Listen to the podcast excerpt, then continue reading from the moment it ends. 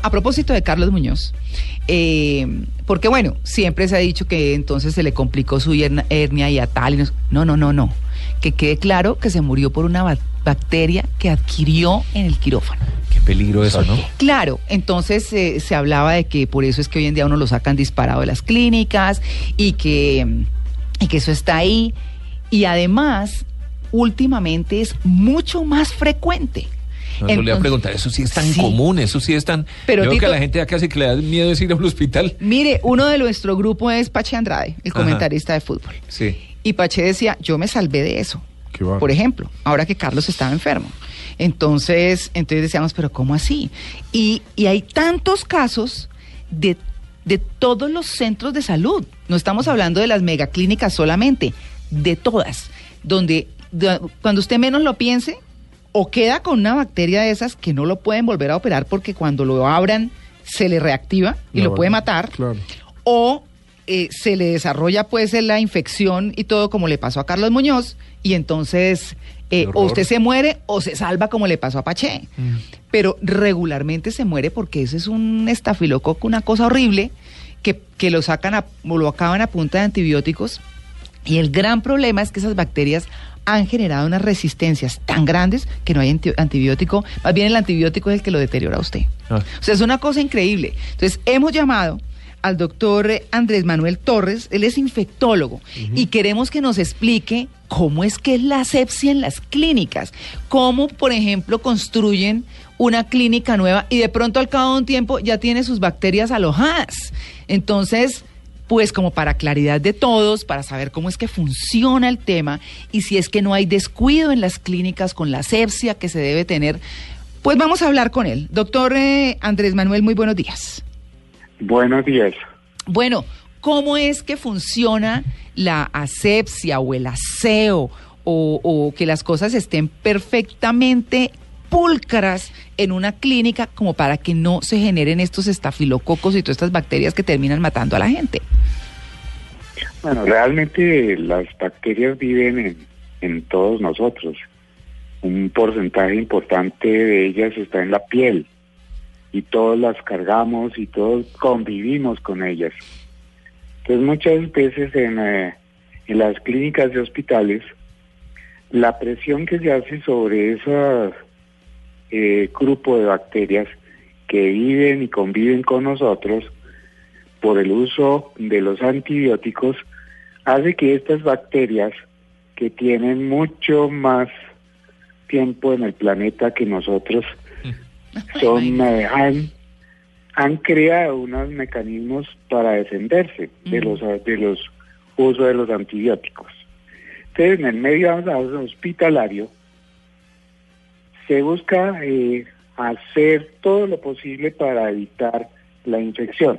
Y entre eso está la pregunta que usted me hace sobre la, las medidas de aseo, las medidas de prevención sobre, sobre los equipos que La se utilizan en cirugía. La esterilización, que todos los elementos tienen que tener un proceso determinado durante eh, la preparación de la cirugía. Al paciente también tiene una, una preparación. O sea, son muchos factores los que pueden influir en la aparición de una infección en una cirugía. Digamos que eso es como una lotería, porque es que, mire, ahora con la muerte de Carlos Muñoz, nos enteramos de, no, eh, la semana pasada se murieron dos personas en tal clínica, no, eh, hace un mes se murieron tantas otras en tales y tales y tales, las clínicas. Entonces uno dice, uno dice, bueno, entonces, ¿qué es lo que pasa? ¿En qué momento? Ok, todos vivimos con las bacterias, pero sin embargo, pues obviamente un centro hospitalario me imagino que tendrá determinadas medidas para eso. Protocolo, claro. Exacto, protocolos, ese es el, el Sí, término exactamente. esos protocolos eh, son, ¿cómo decirlo?, violados por las bacterias, o sea, ¿cómo, ¿cómo se meten? Digamos, para entenderlo un poco, porque obviamente eso es microscópico y demás, entonces las, las eh, herramientas, el bisturí, eh, que la camilla, que la lámpara, que no, no sé, que- ¿cómo es eso? Pues, como te decía, pues hay muchos factores que influyen en esa aparición. La preparación misma, ahora los, eh, las bacterias, como te mencionaba antes, han creado mecanismos de para defenderse. Entonces estas bacterias, cada vez tenemos bacterias con características muy importantes, con mutaciones genéticas, con adquisición de resistencia a los antimicrobianos, que hace que pues sea muy difícil erradicarlas en su totalidad. Mm. Ahora, el proceso mismo de desinfección usa algunos elementos como por ejemplo el amonio cuaternario. Uy, ¿qué es eso? Pero en estos, Un químico. el amonio cuaternario digamos es algo parecido al clorox, Ah, La limpieza, Bueno, claro. al hipoclorito que usamos en las casas y que te ofrecen una desinfección total. Pero ya hay bacterias que son resistentes a, esa, Uf. a esos antisépticos, digámoslo así. ¿Ve? Entonces el problema es complejo y multifactorial que hace que, que esta aparición sea un monstruo que se nos viene encima y que cada vez preocupa más en el mundo porque no es solo Colombia, es en todo el planeta donde sucede esto. Sí, yo, yo quiero hacer una pregunta. Esta, es, ese temor que hemos ido cogiendo todos en este momento de contagiarnos, de enfermarnos, de tener que estar usando bactericidas para todo, de que todo está 99.9% Sí. Eh, descontaminado, Ah, porque sí, descontaminado. sí, sí. Eh, ¿No será que eso mismo es lo que está acabando con nuestras defensas naturales? Es decir, Mm. uno ve que antes, sin tantas cosas, sin tantas eh, antibacteriales, la gente vivía en otras condiciones y de pronto, pues como que no se enfermaban tanto. Pero es que hoy en día hasta dentro de un hospital sale uno enfermo con una bacteria.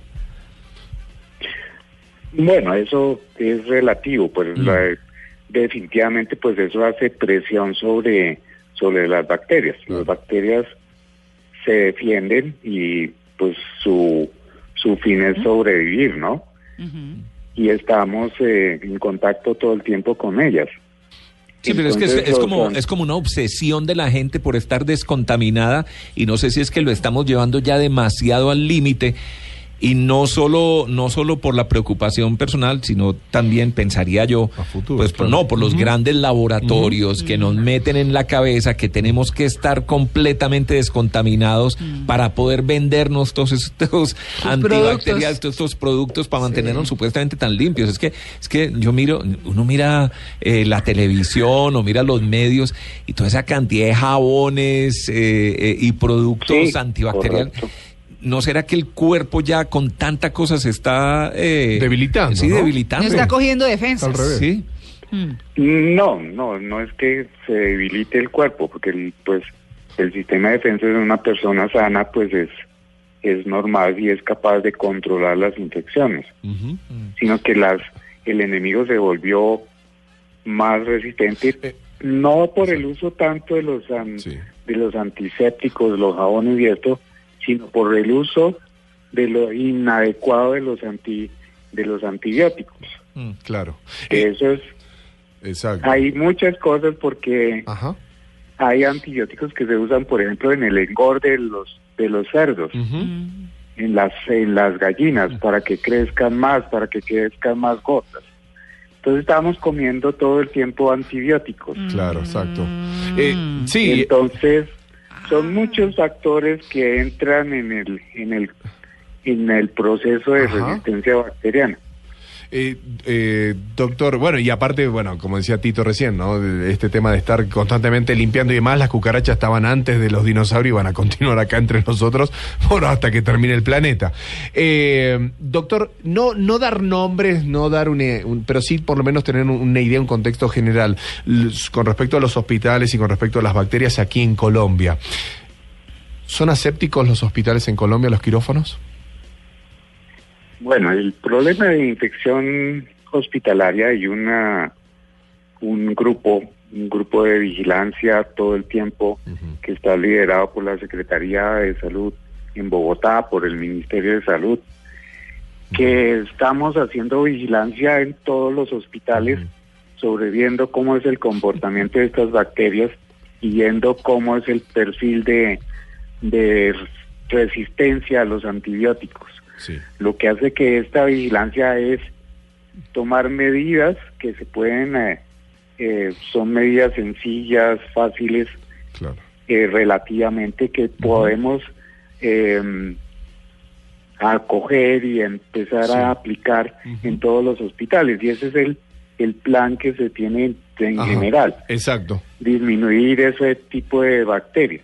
Y, y estaba leyendo, ¿no? Siempre me, me- cuando nos llega el tema central me pongo a buscar y encontré por ahí algunos casos que fue probado realmente que un paciente eh, le pudo iniciar una causa judicial a un hospital cuando, obviamente, las bacterias están en todos lados, pero cuando, la cuando, cuando uno legalmente descubre que el quirófano de algún hospital, un X hospital, no, no, no hay que decir nada, un, X hospital tiene problemas de asepsia, porque hay una negligencia interna dentro del mismo hospital de cómo probar eso. ¿Se puede llegar a probar eso? Claro, si hay fallas en los procesos de, de desinfección, por ejemplo, en el proceso del lavado de manos, que es una cosa importante eh, de todo el personal que interviene en un procedimiento quirúrgico, el proceso de, de preparación de la persona que se va a operar, todos esos elementos deben ser protocolizados en los hospitales y tener un proceso estricto para que evitar en lo posible la aparición de esta infección. Pero muchas veces hay factores propios de la persona, por ejemplo, que sea diabético, Claro. Que sea que tenga obesidad, que tenga un cáncer, etcétera, que hacen que el riesgo para esa persona Sea es mayor. mayor que otra persona sin sin estos problemas. Claro. Pues, pues bueno, ahí sí, con eso que usted nos está diciendo, lo que toca es como echarse la bendición cada que Es más fácil sacarse un baloto que... Y mejor que como que- No tanto la bendición, sino No. saber dónde estamos y, y a quién, quién ponemos nuestra vida para, eh, para el cuidado, ¿no? Pues sí, pero Saber fíjese. que- sea, Pero sí. fíjense que hay detalles, por ejemplo, que usted puede detectar en una institución de salud. Por ejemplo. Cómo está el aseo Ajá. en, en las áreas comunes, por Claro. ejemplo. Ujú. cómo manejan los desechos, las basuras, cómo si el médico, la enfermera o todos los que hacen procedimientos en la clínica se lavan las manos. Mm. Que eso, por ejemplo, muchas de los médicos y las enfermeras olvidan por el trabajo que se tiene y todo esto de lavarse las manos. Una medida tan sencilla con agua y jabón, no necesita antibacterial ni nada de esas cosas, pero solo el lavado de agua y jabón antes del contacto con la persona enferma, eso ayuda en gran proporción. Y en la vida cotidiana, mm, la mayoría de las consultas de urgencia son Sí, enfermedad diarreica aguda. claro. claro. Pues y bueno, eso se da por, sí, ¿Sabe qué me por el lavado de manos. claro. Pues bueno, entonces, pues, pues yo, yo sí creo. La lotería. Yo como soy católica digo, bueno, me echo la bendición cada que llegue a algún lado, no llevar tanto los niños a las clínicas, porque que a visitas, y no, pues Exacto. va uno solo y ya, y bueno, se expone uno menos o expone a menos personas el, por lo menos. el celular María Clara que también ingresó a los, a los quirófanos, No, ¿no? pues, no, Ah, total. que tienen millones de bacterias. No, miles. mejor dicho, Exacto. todo, todo. Doctor eh, Andrés Manuel Torres, muchas gracias por su atención con el Blue Jeans de Blue Radio. Bueno, con mucho gusto, que tengan buen día. Bueno, muchas gracias.